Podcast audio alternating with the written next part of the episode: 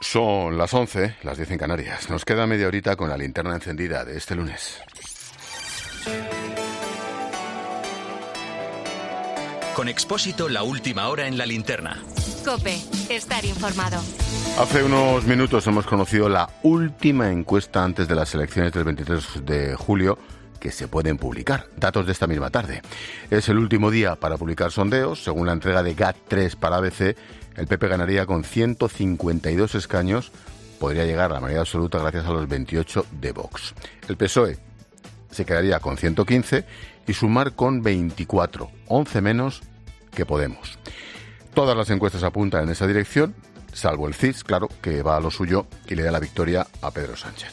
Esta noche en la linterna Hemos hablado con Carmen Fúnez, vicesecretaria de Políticas Sociales y Reto Demográfico del PP, candidata número uno al Congreso por Ciudad Real. Pedía el voto útil para el PP y así lograr la mayoría sin depender de otras formaciones. Pidiendo un voto mayoritario para el Partido Popular, porque no queremos que el próximo 23 de julio se depositen en las urnas votos que vayan a condicionar sino creo que es mucho más útil en este momento que los votos de los ciudadanos en este país vayan destinados a gobernar y a generar estabilidad en España. Quedan dos días para que termine el plazo para votar por correo. Esta noche Correos ha informado de que hay casi medio millón de documentaciones electorales sin recoger en oficinas postales. Hablamos de aquellos que ya se habrán ido de vacaciones o están pendientes de ir a la oficina a recoger su voto. La entidad postal dice que 2,12 millones de personas ya han recogido en mano los documentos. Esta noche, el candidato de Vox a la presidencia del gobierno, Santiago Abascal, ha pedido incorporar al censo electoral a aquellos electores que hayan pedido el voto y no puedan ejercerlo. Recordemos que si solicitas el voto por correo ya no puedes presentarte en tu mesa. Un Estado tan eficaz en la persecución de los ciudadanos en las faltas más leves sea a la vez tan ineficaz para garantizar lo más importante que tienen los ciudadanos, que es el derecho al voto junto, junto con las libertades públicas. Este martes Pedro Sánchez va a aumentar su presencia en actos del PSOE una vez concluya la cumbre Unión Europea América Latina. Volará para participar por la tarde en un mitin en San Sebastián. Ricardo Rodríguez, buenas noches. Buenas noches. La cumbre Unión Europea América Latina concluye este martes. Será más allá de las 3 de la tarde tras una comparecencia ante los medios y después Pedro Sánchez volará a San Sebastián para participar en un mitin en Guipúzcoa, al igual que en otras circunscripciones como Huesca, Cuenca, Cantabria o Lugo. Algunos escaños se jugarán por pocos votos, o eso aseveran en la sede de la calle Ferraz. En el caso de la provincia vasca, los socialistas pelean por un segundo escaño con el PNV que permita aumentar la correlación de fuerza con el PP en Euskadi. Desde el cuartel general socialista aclaran que los vuelos del presidente para atender este y otros compromisos de partido se realizan en avión privado a cargo del PSOE y no en el Falcon, un medio aéreo del Estado. Sánchez participa el miércoles en el debate a tres con Yolanda Díaz y Santiago Abascal y muy probablemente tendrá un nuevo mitin el jueves antes de echar el cierre el viernes en Madrid. En este inicio de semana, dos líderes autonómicos del PP han tomado posesión de su cargo tras pactos con Vox. El primero, Carlos Mazón en la Comunidad Valenciana, quien ha tendido la mano a todos los partidos políticos. Hace un rato, la extremeña María Guardiola, la nueva presidenta de la Junta, dice que no hay que dejarse llevar por odios y prejuicios. Nos vamos hasta allí. Celia La Fuente. La nueva presidenta dice que se siente hoy la mujer más afortunada de la Tierra. Dice que va a ejercer su cargo con humildad y compromiso y que va a trabajar para formar el mejor ejecutivo de esta Tierra. Asegura que le esperan cuatro años de exigencia, responsabilidad, trabajo e ilusión y que en ellos quiere combatir el odio y dejar atrás la incertidumbre buscando el mejor futuro para la región. Se ha comprometido a terminar con los problemas pequeños, los cotidianos que nos quitan el sueño a los extremeños y también avanzar en los grandes retos. María Guardiola ha dicho que su despacho será como un zaguán de una casa extremeña con las puertas abiertas a la gente de la calle. Mi despacho será un zaguán, un espacio que comunique la casa de todos, que es la Junta de Extremadura, con la calle. Un espacio fresco y sencillo de encuentros informales y que esté abierto todo el día. Dice que su legislatura va a tener un mandato responsable y sereno donde la palabra estará por encima de todo y ha agradecido el apoyo de su familia y sus amigos que le han sanado el camino hasta la presidencia de la Junta de Extremadura. Respecto a la guerra de Ucrania, lo último que sabemos es que el cardenal Mateo Zuppi, enviado del Papa para mediar en el conflicto, va a viajar a Washington. Allí tras sus visitas a Kiev y a Moscú, se reunirá con el presidente de Estados Unidos, Joe Biden. Todo en un día en el que Rusia ha decidido romper el acuerdo que permitía exportar grano cereal ucraniano. Una decisión que podría subir mucho su precio en el mercado. De momento es un 16% más caro que hace un año y todo apunta a que irá a más. Nos lo ha contado hace unos minutos aquí en la linterna Maricruz Díaz, ingeniera agrónoma del Instituto de Ingeniería de España. Esta prohibición nos va nos va a perjudicar enormemente. Y es que además va unido a la dificultad de, traer fertilizantes de Rusia, que es también un mercado eh, muy, muy necesario y muy importante para conseguir las producciones que necesitamos. En fin, eh. que esto es un duro golpe. Estamos muy pendientes de la evolución del incendio que está activo en la isla de La Palma.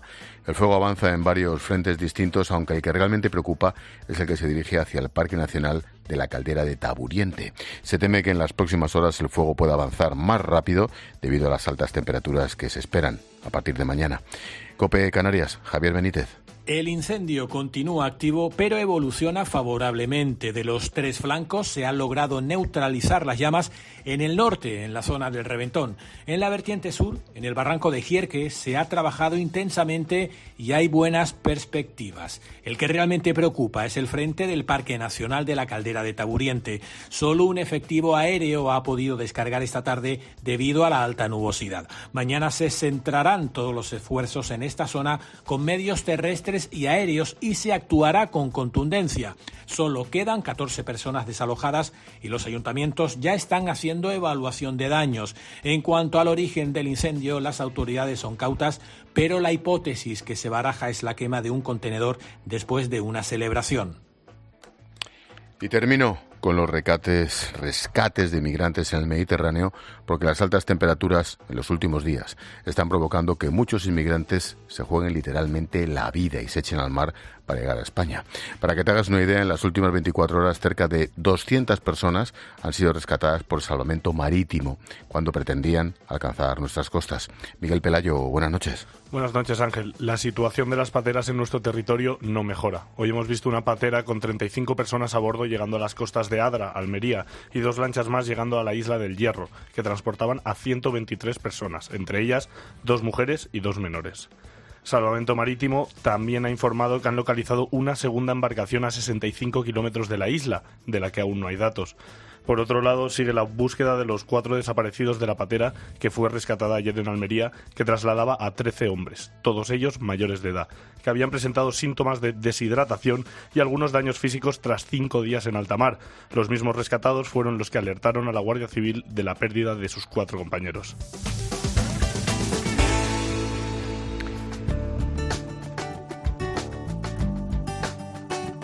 Y ahora conocemos la buena noticia del día con Ibudol de Kern Pharma.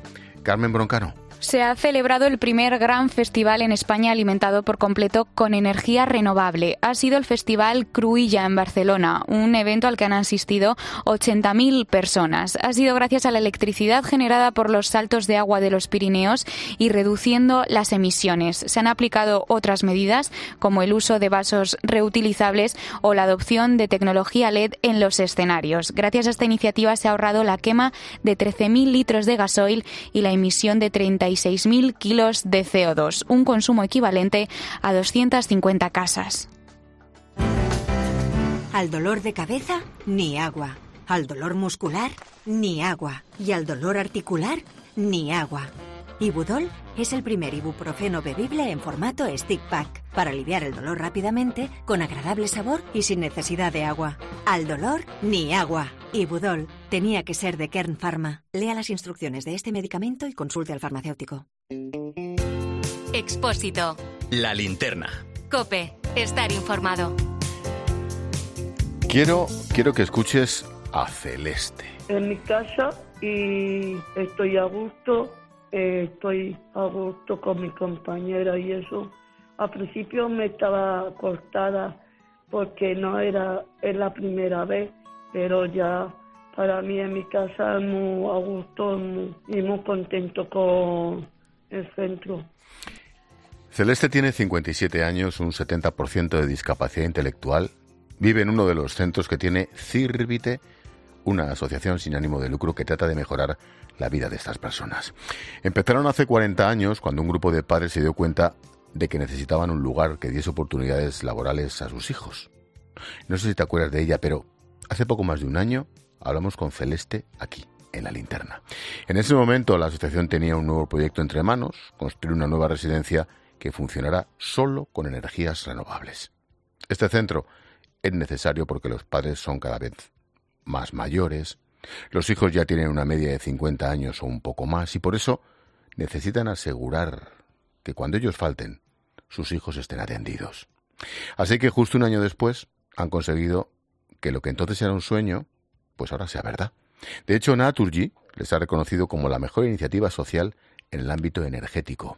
Con esta historia ponemos el lazo a la linterna junto a Iranzu García y nuestra historia bonita del día.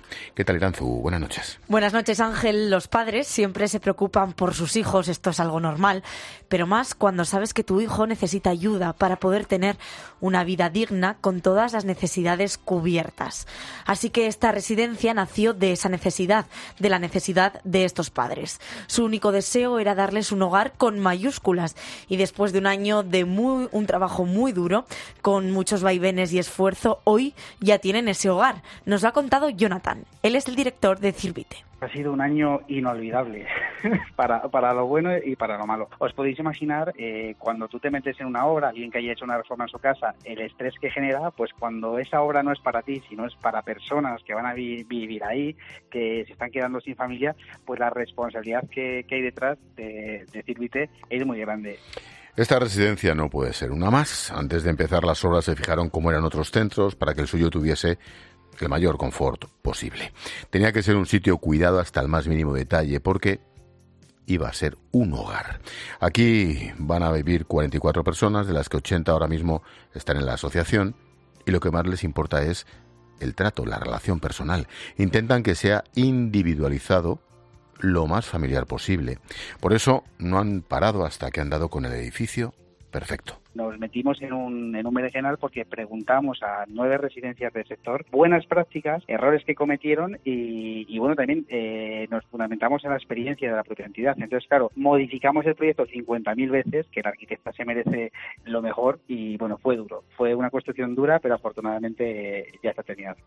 Esta residencia pretende ir más allá. Con el apoyo de Fundación Mafre han conseguido que este centro sea capaz de generar su propia energía a través del autoconsumo y así ser respetuosos con el medio ambiente. Ellos mismos dicen que parece una casa rural porque es un sitio acogedor, hogareño y para hacer lo propio los futuros residentes han hecho la decoración de la residencia con sus propias manos. Así es Resogar. Como una mezcla entre lo que es una residencia pero con formato de hogar. No es la típica macroinstitución de estas así que te puedes imaginar fría o, despersonalizada. Son como es como una casita que tú cuando entras te sientes pues como en tu hogar. Es la primera Resogar de España acreditado bajo el estándar Passy House, que eso es algo muy complejo, pero viene a ser un edificio que es muy respetuoso por el ambiente. Además de serlo con las personas, no impacta hacia, hacia el entorno.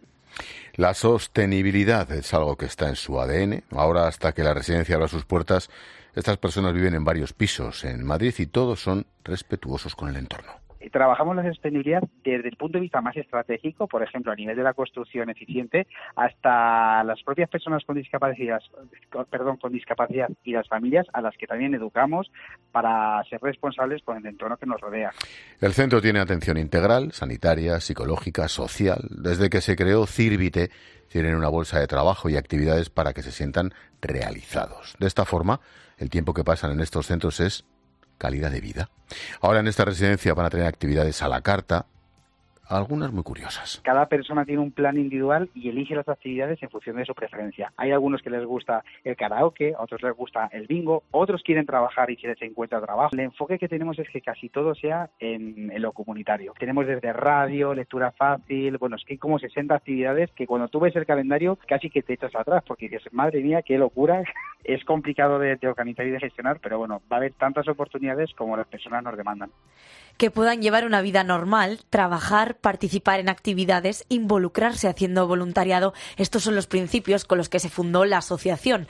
Beatriz, por ejemplo, participa desde hace 25 años, cuando su hijo terminó sus estudios. Él es una persona muy activa y gracias a Cirvite ha podido trabajar, hacer voluntariado y participar también en muchas actividades. Pues hace diversas cosas, pues por ejemplo, eh, pequeños trabajos de manufacturados para empresas, Eh, tenemos también un horno cerámico, hacen una cerámica muy bonita. En concreto, mi hijo, puedo decirte, que ha estado ahora un par de semanas pues en un polideportivo municipal, ha estado mm, de los que acogen a niños, pues mi hijo ha estado allí como voluntario, también es voluntario en la Cruz Roja. Estas personas con discapacidad intelectual están deseando que la residencia abra sus puertas, saben que está adaptada y que les va a hacer más feliz el día a día.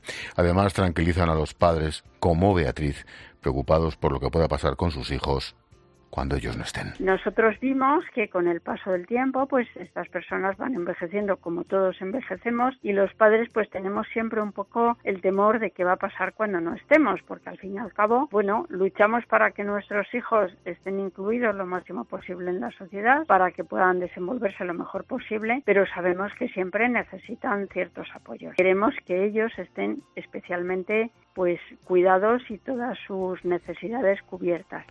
Ahora el reto de Cirbite es equipar bien la nueva residencia con una enfermería con medios para poner placas fotovoltaicas o un jardín terapéutico y para eso necesitan ayuda, empresas y personas que se involucren. Ojalá para este otoño estén ya viviendo en esta nueva residencia a la que van a llamar seguro hogar. Gracias Iranzu por poner el lazo a la linterna con nuestra historia bonita del día. Gracias Ángel. Chao.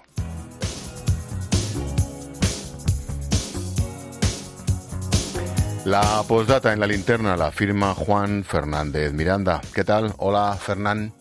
Hola, Expo. Persigan a esos dos tipos. Son uno calvo y otro con dos pelos. Solo con esta frase, muchos de nuestros oyentes habrán pensado en Mortadelo y Filemón, y con facilidad habrán podido evocar una infancia en la que el mayor problema era ser el primero en leer la última historieta de los dos personajes más populares de los tebeos españoles desde los años 60. Millones de españoles nos enganchamos a la lectura a través de la risa y las historietas surrealistas y satíricas de todos esos personajes tan bien esculpidos. El autoritario superintendente Vicente, el super, el doctor Bacterio, ese científico loco, o la temperamental secretaria Ofelia. Y muchos más, todos con una enorme personalidad, porque su padre, Francisco Ibáñez, que ha fallecido este fin de semana, fue sobre todo un creador de personajes. El botón es Sacarino, Rompetechos, Pepe Gotera y Otilio. Mortadelo y Filemón son los Asterix y Obelix españoles, los Tintín y Milú. Nos queda el sinsabor de que al maestro Ibáñez no se le reconociera con el premio Princesa de Asturias y pasaremos el duelo refugiándonos en sus tebeos y acompañándonos de esa gran familia. Descanse en paz el dibujante e historietista. Y banderas a media asta en 13 Rue del Percebe. Gracias, Juan. Mañana más. Escuchas la linterna. Con Expósito. Cope, estar informado. Sánchez. Defenderlo y defenderlo con el voto al Feijó. España va a llenar las urnas. Día. Que la garantía del gobierno de coalición progresista. Abascal. Vamos a derogar las leyes que nos arruinan. 23J en Cope. Objetivo Moncloa. Vive unas elecciones decisivas, con el minuto a minuto durante la jornada, en la antena y en cope.es. Y a partir de las siete y media de la tarde, programa especial con Carlos Herrera. Hay varias dudas, varias preguntas que nos hacemos acerca del Ángel. Expósito. Estamos ya en el 99% escrutado. Y junto a ellos, Pilar García Muñiz, Pilar Cisneros y Fernando de Aro en las sedes de los principales partidos para contarte todo lo que pase. 23J en Cope. Objetivo Moncloa. Sigue el escrutinio también en cope.es y en redes sociales. Buenas noches. En el sorteo de mi día de la 11 de hoy, la fecha ganadora ha sido 28 de marzo de 2018. Número de la suerte, el 1. Recuerda que mañana, como cada martes, tienes un bote millonario con el sorteo del Eurojackpot de la 11. Y ya sabes, a todos los que jugáis a la 11, bien jugado. Expósito. La linterna. Cope, estar informado. Como cada día, te resumimos a través de los sonidos de Cope las noticias y las voces que han marcado la jornada y para ello Israel Remuñán. ¿Qué pasa, Espósito? ¿Cómo estás? ¿Qué pasa? Quiero empezar con la voz de Narciso Michavila, presidente de GAT3, que se pasaba hoy por los micrófonos de Herrera en Cope. Y ojo, porque podríamos vivir con Sánchez algo inaudito. Pues sería un caso inaudito el de un presidente que pierde unas elecciones y se queda en el Congreso. Bueno, pero hay que reconocer que la biografía del presidente Sánchez está llena de, de cosas inauditas. Ningún presidente llegó con moción de censura, ningún presidente fue expulsado, o secretario general, ¿no? De un partido fue expulsado y luego volvió mediante primarias, o sea, hay que ningún presidente convocó unas elecciones al día siguiente sin haberlo consultado con nadie más que con su Sanedrín.